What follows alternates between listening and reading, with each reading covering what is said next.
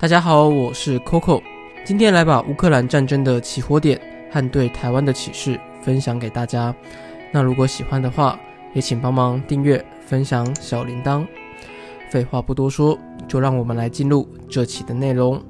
乌克兰启示录下，在了解战争的起火点前，先来一点历史的典故，品味着灾难前最后的宁静。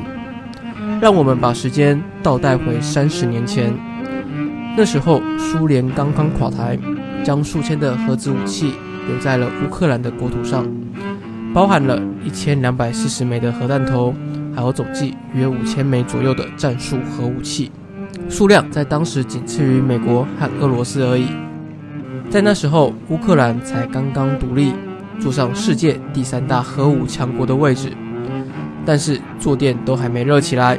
乌克兰便决定完全弃核，并在俄罗斯、美国的协助下销毁了大量的核武器，成为了无核武器国家。会这样毅然决定的背景，是美国、英国、俄罗斯用一纸毫无约束力的布达佩斯备忘录，记载着保护的承诺，而乌克兰就这么单纯的相信着。好了，接下来让我们聊聊这次战争的导火线吧。导火点一：加入北约。时间回到一九六二年的四月，美苏冷战时期，也是世界最接近毁灭的十三天。美国在土耳其部署了飞弹基地，不到十五分钟就可以打到莫斯科。为了反制美国，苏联领导人赫鲁雪夫找上了仇视美国的古巴领导人卡斯楚合作。七月开始渐渐地将核弹头、长城飞弹等军事武器悄悄地。运往古巴，并在岛上建立了飞弹基地。若建立完成，五分钟内即可以打到美国的主要城市。十月十四号，美国侦察机发现，但因基地和飞弹部署都已大致完成，赫鲁雪夫也就大方的承认，向当时美国的总统甘乃迪摊牌。甘乃迪当下立即要求苏联撤回导弹，但苏联当然是拒绝的，还持续派有军武的货轮前往古巴。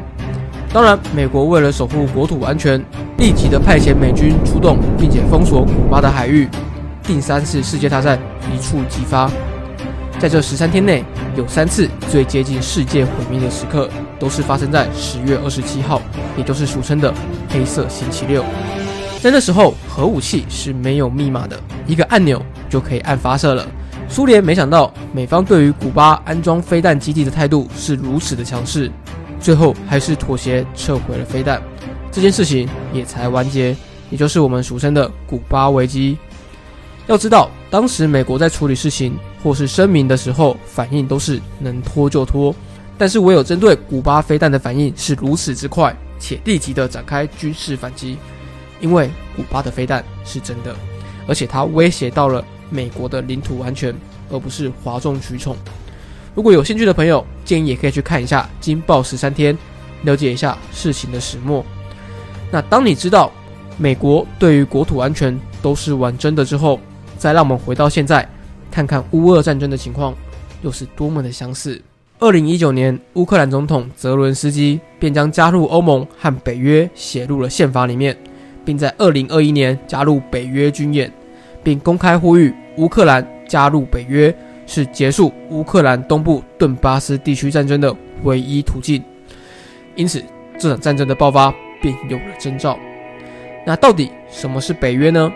其实北约就是北大西洋公约组织，最早是欧洲诸国以美国针对苏联而设置的防卫合作而建立的国际组织。然而在苏联解体之后，它还是保持着同盟国共同防卫合作的组织。你们要知道，乌克兰。若是加入了北约，那也就意味着北约可以在乌克兰部署飞弹基地以及各种的军事武器。而且，如果我北约今天要进攻俄罗斯的话，他们更是连反应的时间都没有，因为我就安装在你家隔壁。那我们可以从刚刚的古巴危机中知道，美国对于领土安全的反应，更何况同是军事大国的俄罗斯，对于这种潜在的威胁，也是绝对不可能退让。你们可以想象一下，你邻居养了两条藏獒，每天回家都会不断的狂吠你，并且做事要咬你，而且随时都有扑过来的可能。但是当你去跟屋主说的时候，屋主只跟你讲：“我是养来防贼的，不用担心不会咬你的。”试想，这样的情况，你可以容忍吗？导火点二：俄乌边境的持续战争。上期有提到，乌克兰长期是由亲俄派和亲欧派互相的争权支配，而战争的种子在二零零四年橘色革命后就已经开始种下。新上任的亲欧政府强行的推动去恶化措施，以及终止与俄罗斯的贸易，这几项措施让亲俄的东乌克兰极度不满，并且在二零一三年开始宣告希望加入北约和欧盟。这几项措施更是让俄罗斯气得牙痒痒的，也让这场战火的种子开始萌芽。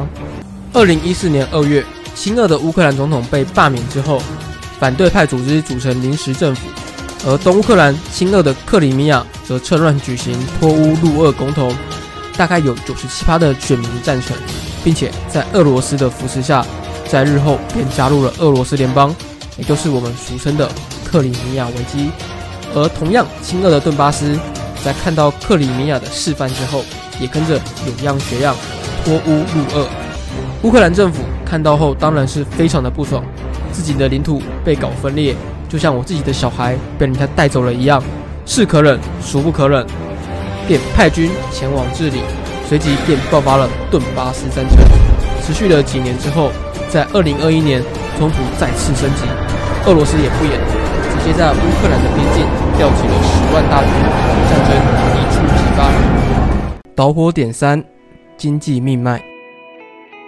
俄罗斯供应欧洲四十趴的天然气需求，而这些天然气大部分都是透过两条的老旧管线网运输，其中一条穿过白俄罗斯的境内，而另外一条则必须经过乌克兰。为此，俄罗斯每年必须付给乌克兰约二十亿美元的过境费。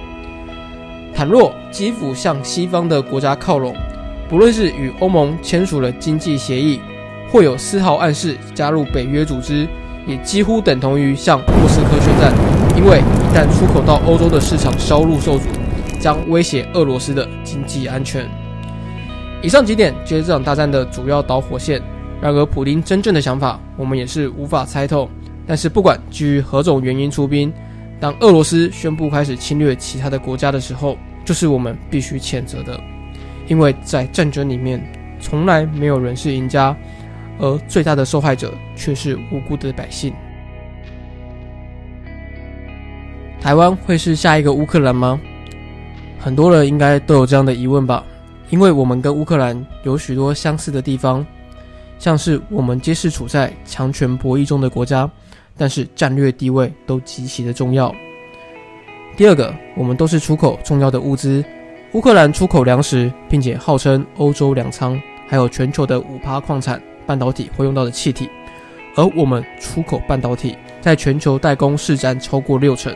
第三，曾经我们都属于同一地区的人，讲着一样的语言，但也都是后面分裂出去，或是后面独立出去的。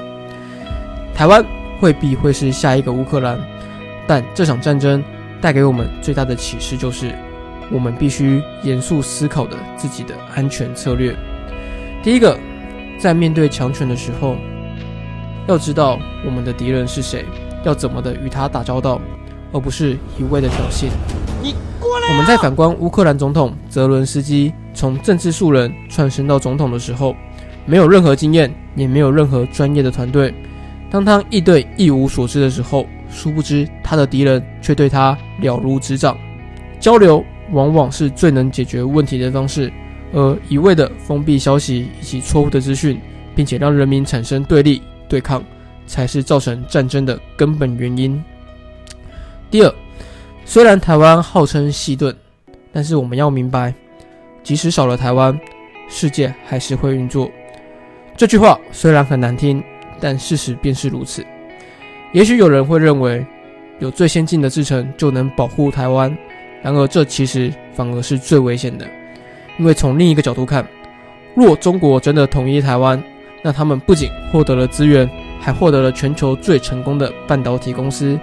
因此，我们更必须增加手上的筹码，才能让国际的天平为台湾倾斜。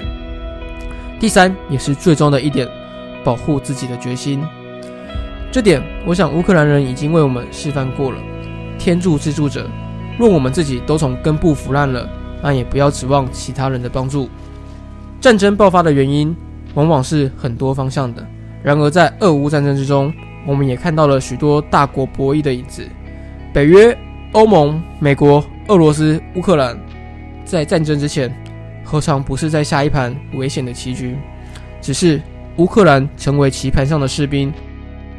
国与国之间从来不是友谊的关系，而是单纯利益问题。当你今天没有足够的利用价值时，你也就没有了抗衡的筹码。俄乌战争导火线难道单纯的只是因为乌克兰加入北约吗？我想，绝对不是吧。以上就是这期的内容。如果喜欢的话，再请帮忙订阅、分享小铃铛。我是 Coco，我们下次再见。